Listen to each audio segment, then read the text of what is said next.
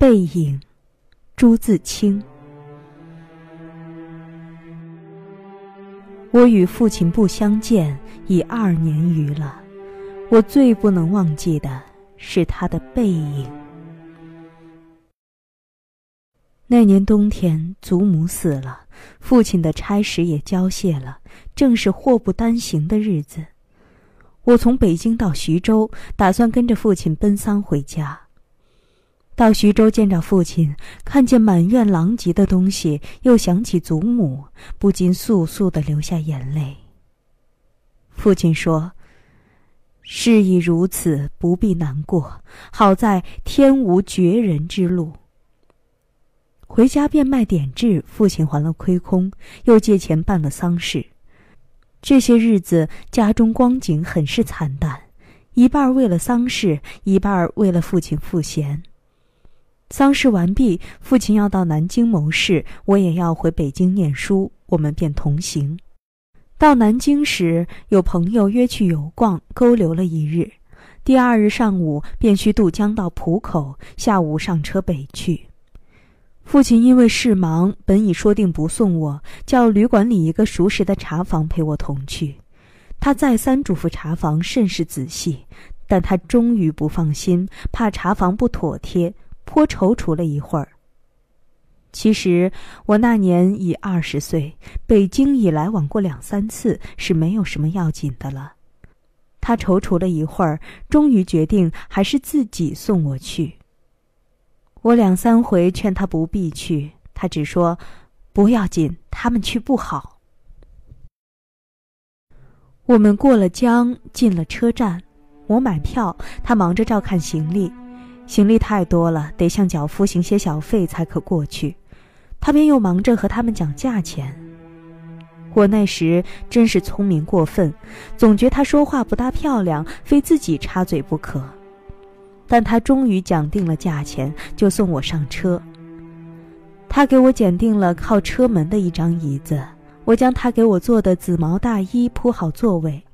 他嘱我路上小心，夜里警醒些，不要受凉，又嘱托茶房好好照应我。我心里暗笑他的愚，他们只认得钱，托他们直是白托。而且我这样大年纪的人，难道还不能料理自己吗？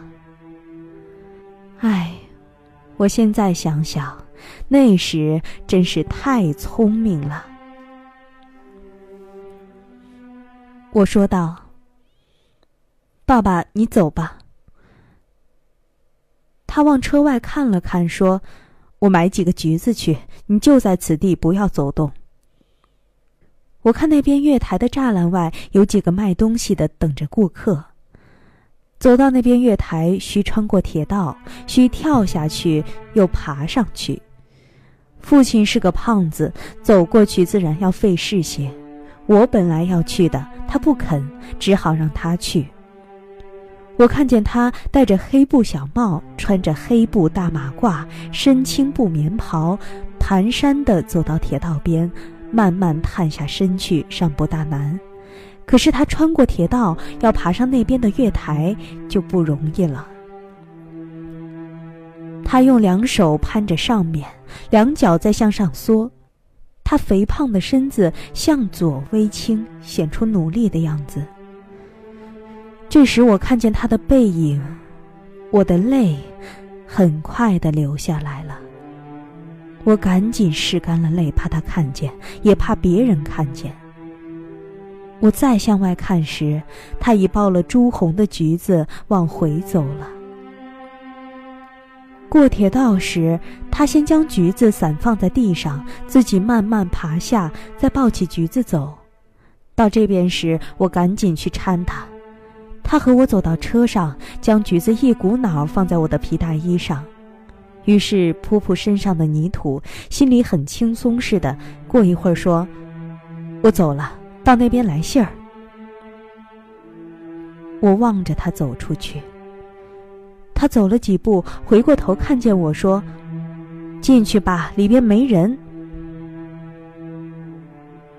等他的背影混入来来往往的人里再找不着了。